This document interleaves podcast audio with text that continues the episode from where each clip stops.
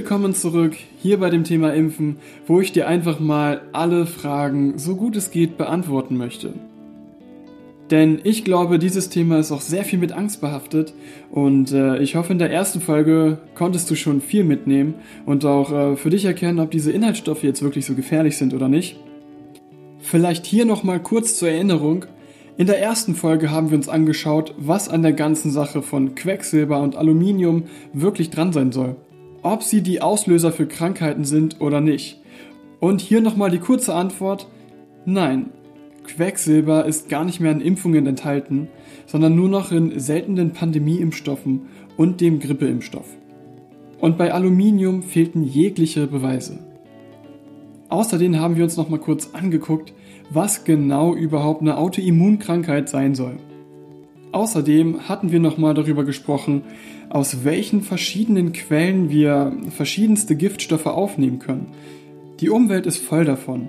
Und ähm, das ist natürlich nicht unbedingt schön, aber unser Körper kommt auch ziemlich gut mit diesen Sachen klar.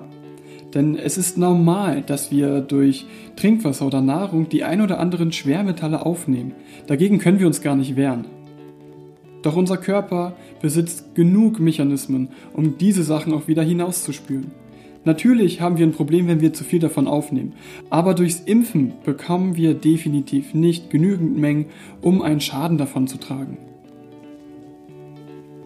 Und in dieser Folge geht es jetzt weiter mit der Frage, ob ein Impfstoff überhaupt wirken kann. Ja, was ist da überhaupt dran? Äh, ist es wirklich bewiesen worden? Und äh, wir machen auch dieses Gedankenexperiment. Was passiert, wenn wir uns alle aufhören zu impfen? Und was passiert, wenn ich eine gewisse Gruppe an Menschen durchimpfe? Was sind da die Nebenwirkungen? Wir schauen uns an, jetzt gleich hier am Anfang, was denn noch potenzielle Fehlerquellen sind. Zum Schluss werde ich dir auch noch mal kurz einfach erklären, warum man überhaupt eine Impfung braucht, wie sie wirken, beziehungsweise wie sie wirken sollen. Und ähm, ich denke, damit ist dann auch schon alles gesagt. Legen wir los und äh, damit nochmal Hallo und herzlich willkommen hier bei Think It Out. Hier ist euer Lukas. Was sind jetzt eigentlich Impfschäden? Ja, es kommt ja auch immer wieder ähm, die Angst halt hoch, dass ich durch die Impfung einen Schaden bekomme. Ähm, das ist natürlich auch berechtigt, denn es gibt kein Arzneimittel, was nicht auch eine Wirkung hat äh, und keine Nebenwirkung. Ja? Es gibt keine Wirkung ohne Nebenwirkung. Und das ist auch bei einer Impfung so. Und dementsprechend gibt es natürlich auch so ein paar Einzelfälle, wo dann mal die Impfung nicht ganz so angenehm wird. Impfschäden kann man an sich erstmal folgendermaßen aufdröseln. Es gibt gewünschte Impfreaktion Wobei es dann einfach zu einer kleinen Rötung kommt bei der Impfeinstichstelle. Ja, oder einem kleinen Juckreiz oder auch einer kleinen Schwellung. Und auch vielleicht 0,5 Grad Fieber, also ganz leichtes. Das sind aber Sachen, die ähm, eigentlich auch gewünscht sind, denn das bedeutet, dass das Immunsystem reagiert und aktiviert wird. Ja? Und ähm, das ist erstmal harmlos und es kommt da zu keiner Schädigung. Doch äh, es kann natürlich mal das Unerfreuliche passieren, was gerade auch für, für Eltern sehr schockierend ist, so ein Moment, ähm, ist ein Fieberkrampf. Ja, und wie, wie kann der zustande kommen? Es ist natürlich so, wie eben erwähnt, dass es mal sein kann, dass es zu Fieber kommt durch eine Impfung. Eine ganz normale Autoimmunreaktion des Körpers. Eben auf Krankheitserreger. Und es gibt gewisse ähm, Gruppen von Menschen. Also es gibt einfach Menschen, die haben die Veranlagung, dass sich ihre Muskelgruppen bei Erwärmung zusammenziehen. Das ist äh, eine genetische Veranlagung, haben tatsächlich nicht viele. Doch ähm, der Unterschied ist jetzt hier wichtig zu betrachten. So ein Mensch mit so einer Krampfveranlagung wird jedes Mal oder zu einer Wahrscheinlichkeit von, ich glaube, über 20 Prozent waren das, ähm, bei einer Fieberattacke einen Krampfanfall bekommen. Das ist sehr, sehr wichtig zu unterscheiden, denn dieser Krampfanfall kommt nur indirekt über das Fieber und nicht von der Impfung. Das ist dramatisch, das sieht grausam aus, äh, doch auch hier nochmal zur Beruhigung, in auch über 90 Prozent der Fälle klingt dieser Krampf wieder ab, bevor die Rettungskräfte eintreffen und da wird auch mit äh, nahezu 100% überlebt. Also das ist eigentlich, ähm, das ist eine unschöne, erschreckende Sache, die grausam aussieht, aber harmlos ist. Doch was ist jetzt, wenn wirklich was Gravierendes passiert? Wenn die allergische Reaktion so heftig war, dass ein Schaden wirklich passiert ist? Ja, dass ähm, das Kind vielleicht sogar im schlimmsten Fall gestorben ist. Was sind denn das für Fälle? Ja, wie, wie kann ich denn damit umgehen? Das ist grausam und das ist, glaube ich, auch kein Trost, wenn man jetzt hier sagen kann, äh, man hat die Möglichkeit, dieses als Impfschaden zu melden und sich dann dort vom Staat unterstützen zu lassen. Denn man, ich muss hier betonen, dass wenn, wenn sowas Grausames äh, passiert, dann hat man die Möglichkeit dagegen zu klagen. Und ich finde jetzt hier einfach mal den Gesetzestext sehr schön, denn es wurde extra festgelegt, dass man als ähm, Geschädigter, wenn man einen Impfschaden hat, der per Definition einem Schaden am Leib und Seele ist und auch wirtschaftlicher Schaden, ähm, damit einhergehend natürlich, ähm, dass man den melden kann, ohne einen wissenschaftlichen Beweis. Das heißt, ich kann dieses Pharmaunternehmen verklagen auf Schadensersatz und auch den Staat, ähm, ohne dafür jeglichen Beweis zu haben. Und es ist dann erstmal ähm, das Pharmaunternehmen oder irgendein anderes unbeaufsichtigtes, äh, also unabhängiges ähm, Institut am Zuge, das zu widerlegen. Und weil Impfungen und diese Immunreaktion so schwierig sind, ist es auch schwer zu widerlegen bzw. zu belegen. Das stimmt alles. Ähm, aber wenn es wirklich zu so einem Schaden kommt, dann ist mir bis jetzt noch kein Fall bekannt geworden, wo, der, wo dann nicht gezahlt wurde oder irgendwie unterstützt wurde. Doch ich möchte hier jetzt nochmal ganz kurz auf auch andere Fehlerquellen eingehen, denn es liegt nicht immer nur am Impfstoff, wenn mal was schief geht. Das kann auch tatsächlich mal am Arzt liegen oder an der ähm, Hilfskraft, denn es gibt relativ viele Fehlerquellen, die so ein Impfstoff haben kann. Es kann zum Beispiel auch mal zu viel geimpft werden, indem der Impfschein aus Versehen verwechselt wurde, überlesen wurde, nicht aufgepasst wurde, vielleicht wurde mal der falsche Impfstoff genommen. Doch auch bei diesen Fehlern gab es bis jetzt keine lebensbedrohlichen ähm, Fehler, die sich wirklich gehäuft hätten. Es sind, wenn alle Male, immer noch Einzelfälle. Die andere Sache ist, dass zum Beispiel mal die Kühlkette äh, unterbrochen werden kann. Und mh, bei solchen Sachen braucht man aber weniger Angst haben, denn dann hat man maximal das Problem, dass der Impfstoff nicht mehr wirklich wirkt. Ja, dann durch Wärme denaturieren die äh, Antigene und damit hat man einfach keine Immunwirkung mehr. Ist dann ein bisschen useless. Das ist auf jeden Fall schade. Und tatsächlich kann auch relativ viel passieren, einfach durch die Art und Weise, wie dieser Impfstoff injiziert wird. Je nachdem, um welchen Impfstoff es sich handelt, muss er entweder unter die Haut oder an den Muskel oder irgendwo anders hin äh, gestochen werden. Ne? Und es kann tatsächlich zu seltenen Fällen kommen, das ist wirklich, ich glaube, die, die Wahrscheinlichkeit für sowas liegt bei 1 zu 100.000, ähm, also wirklich sehr gering, dass äh, der Arzt aus Versehen oder die Helferin aus Versehen eine kleine Kapillare trifft, also eine kleine, wirklich sehr, sehr ganz, ganz feine Ader trifft und ähm, dort den Wirkstoff rein injiziert. Genau dann kann es zu einer heftigen Reaktion kommen auf das Medikament, also auf den Impfstoff. Es kann zu einer ähm, Autoimmunreaktion kommen und dann auch zu einem anaphylaktischen Schock. Das sind Sachen, die stimmen, aber das ist, liegt dann auch hier wieder nicht an dem Impfstoff oder an dem Medikament, sondern einfach daran, dass es aus Versehen direkt in eine Ader gespritzt wurde, in dem Fall eine kleine Kapillare. Um jetzt auch noch mal kurz das Thema Impfschäden vollends abzuschließen. Es ist auch so, dass Impfschäden meldepflichtig sind. Ja, der Arzt ist in der Verpflichtung dazu, auch per Gesetz, er ist sogar strafbar. Er macht sich sogar strafbar, wenn er das nicht meldet. Ähm, solchen, so einen Schaden zu melden, an das Pharmaunternehmen weiterzugeben und auch an andere Institutionen, die das überprüfen, aufnehmen, Nachforschung anstellen, sich mit den Betroffenen in Verbindung setzen und so weiter und so fort. Das, das ist übrigens bei jedem Arzneimittel der Fall. Jedoch hat auch natürlich dieses äh, System ein kleines Problem. Man muss den Fehler oder diesen, diesen, äh, diesen Schaden natürlich auch melden. Ja, und äh, so kommt es dann manchmal auch leider dann dazu, dass wenn der Geimpfte nicht lange genug unter ähm, Aufsicht war, dass dann erst nachher ein Schaden passiert ist, dass es dann äh, nicht gemeldet wird beim Arzt, dass man das dann auf andere Dinge schiebt. Dass jetzt aber ein Arzt bewusst solche Meldungen nicht macht, das würde ich ganz stark äh, verneinen. einfach weil er damit mit seiner gesamten beruflichen Laufbahn spielt, er sogar Jahre dafür ins Gefängnis gehen kann. Und ähm, kommen wir doch jetzt mal zu dem Gedankenexperiment und schauen uns an, was mit 10 Millionen Kindern passiert, die geimpft werden, ja, wie viele Schäden es da gibt, wie viele äh, Leute allergisch reagieren und so weiter und so fort. Und was passiert, wenn sich 10 Millionen Menschen, also 10 Millionen Kinder hier auch wieder, äh, mit Masern infizieren.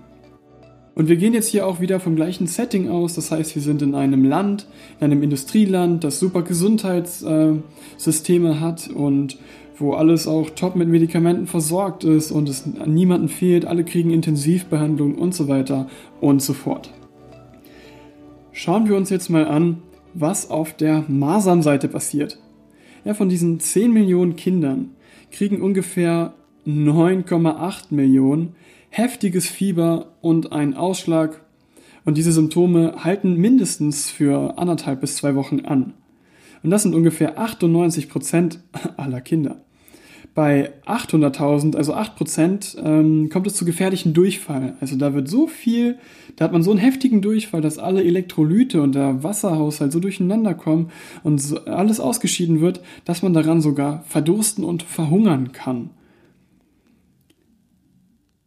7%, also 700.000, kriegen eine Mittelohrentzündung, woran auch nicht ein ganz so kleiner Teil sogar ähm, mindestens auf einer Seite taub wird.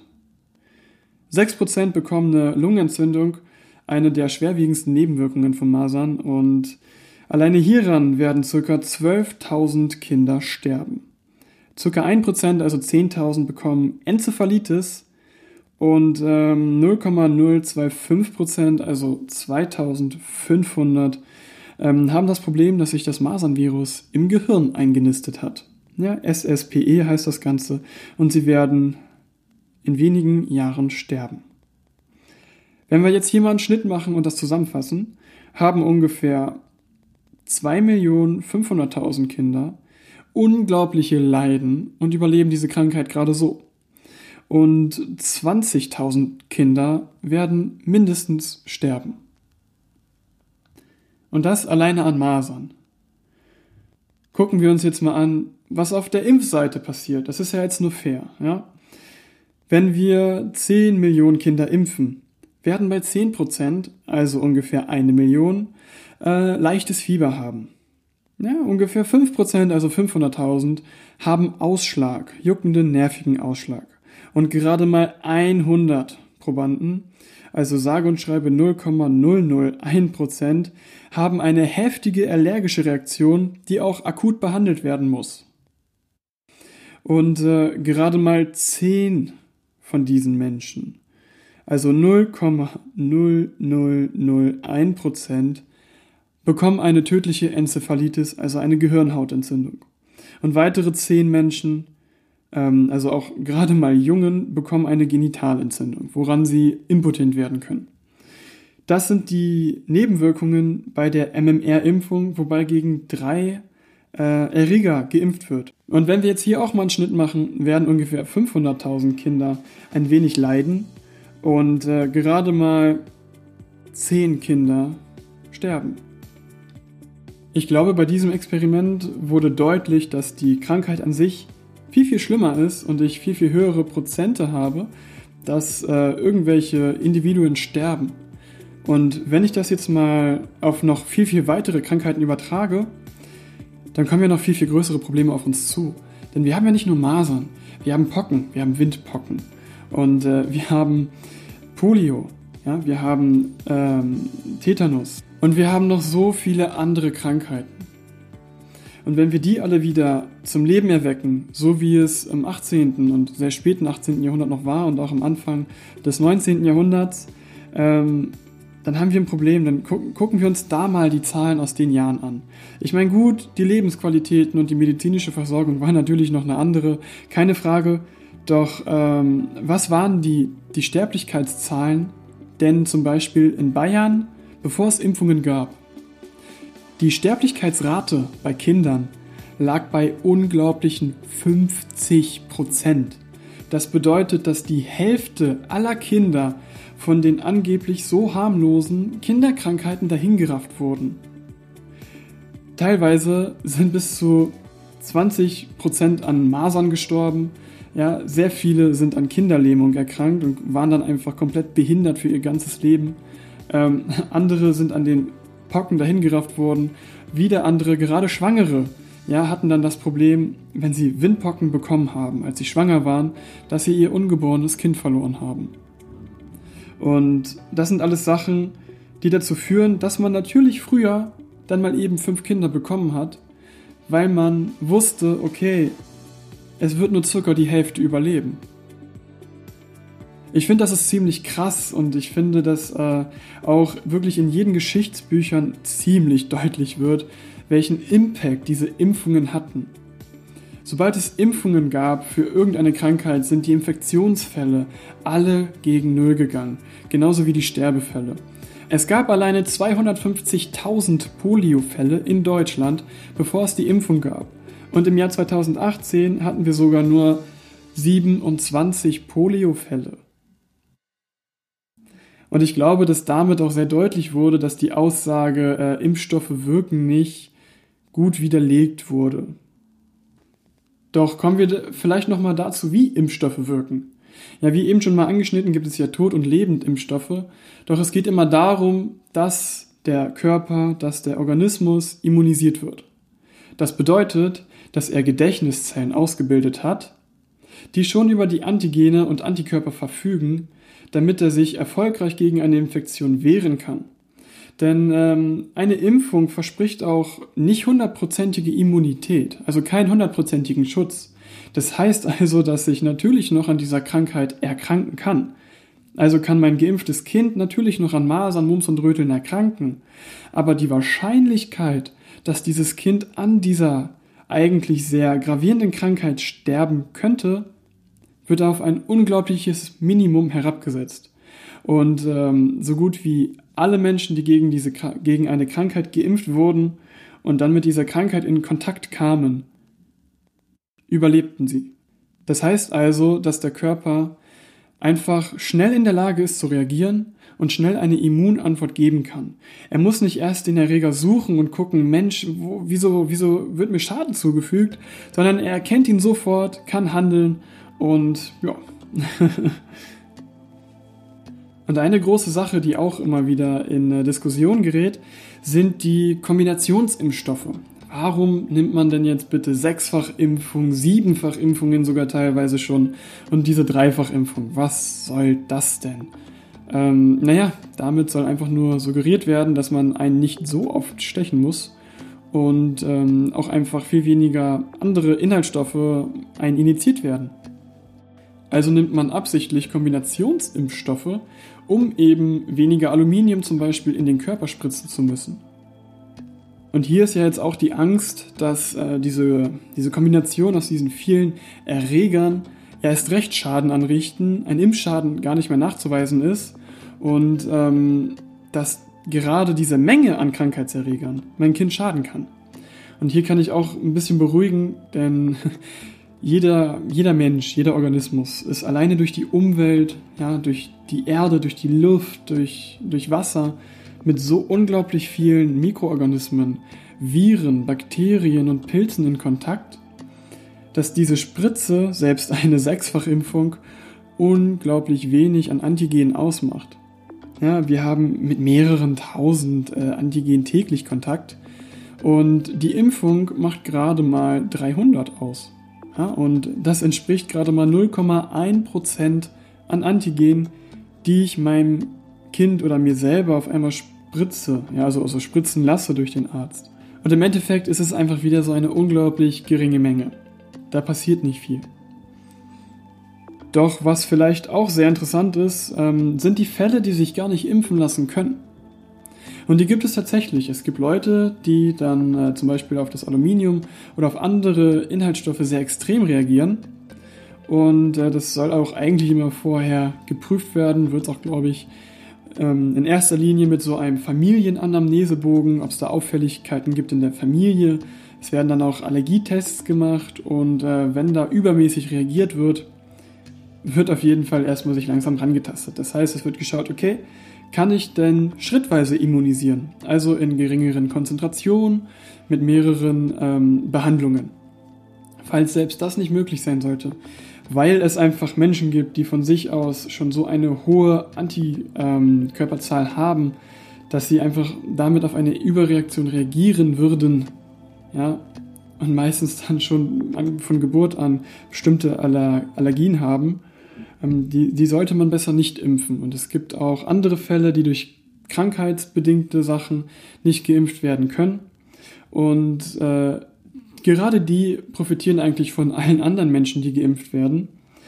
Denn äh, sie profitieren einfach von der Herdenimmunität, vom Herdenschutz der Bevölkerung. Und wie sieht der aus? Naja, wenn wir uns jetzt vorstellen, wir haben jetzt hier so einen Haufen von Menschen, das sind so eine Million Menschen dicht beisammen, ja, und äh, 95% davon sind immun. Das heißt, irgendwo mittendrin ist mal so, du hast so, ein, so eine Traube von ein paar hundert Leuten oder tausend Leuten, die sind alle geimpft und immun und da in der Mitte ist dann einer, der kann krank werden. Und jetzt kommt von außen so ein Erreger, so ein Masernerreger. Ja, und jetzt wird einer, der nicht geimpft werden kann, krank. Und weil diese Traube um ihn herum von Immunmenschen so groß ist, kann sich der Erreger nicht weiter verbreiten. Das heißt, dass äh, der Nächste, der nicht geimpft werden kann, so weit weg ist von diesem Erreger, dass er ihn gar nicht mehr erreicht. Doch äh, um so eine Herdenimmunität zustande zu äh, bekommen, braucht es je nach Krankheit einen gewissen Impfungsgrad. Ja? So müssen äh, je nach Krankheit ungefähr 80 bis 95 Prozent aller Menschen durchgeimpft sein, damit die Menschen, die nicht geimpft werden können, wie zum Beispiel auch äh, Säuglinge, ja, also gerade äh, geborene Babys oder auch äh, immunkranke Menschen, ähm, dass sie einfach trotzdem nicht an solchen tödlichen Krankheiten erkranken, ja, die profitieren einfach in dieser Form davon. Und somit ist Impfen eigentlich auch eine gesellschaftliche Frage. Und ich hoffe, ich konnte bis hierhin jetzt mal irgendwie alle Fragen mehr oder weniger gut beantworten ja, da einfach auch mal zeigen konnte, okay, ja, wir nehmen gewisse Stoffe auf, ja, aber manche gibt es gar nicht mehr in unseren Impfungen. Andere sind einfach verschwindend gering im Verhältnis dazu, wo wir sie vielleicht aus anderen Umweltquellen aufnehmen können. Und ähm, es ist immer wichtig, dass man versucht, das große Ganze zu sehen. Ja, und dann auch abzuwägen, okay, was ist wirklich dran und was nicht. Und dann auch ähm, wirklich alle Aussagen zu hinterfragen und nicht nur die eine Seite. Bei der ganzen Impfthematik geht es ja auch eigentlich nur darum, abzuwägen und das geringste Risiko zu wählen. Denn ich denke, auch an dem Gedankenexperiment ist deutlich geworden, dass die Krankheiten eine unglaublich riesige Gefahr darstellen. Und äh, ich würde sagen, wenn dir die Folge gefallen hat, dann lass mir doch bitte wieder herzlich gerne eine schöne Bewertung bei iTunes da. Ja, das würde mich sehr, sehr freuen. Oder zeig diesen Podcast doch einfach deinen Liebsten. Falls du bei dieser Thematik noch irgendwelche offenen Fragen haben solltest, lass es mich gerne wissen. Ich werde dir definitiv antworten. Und damit würde ich sagen, bis dann. Wir hören uns in der nächsten Folge. Euer Lukas.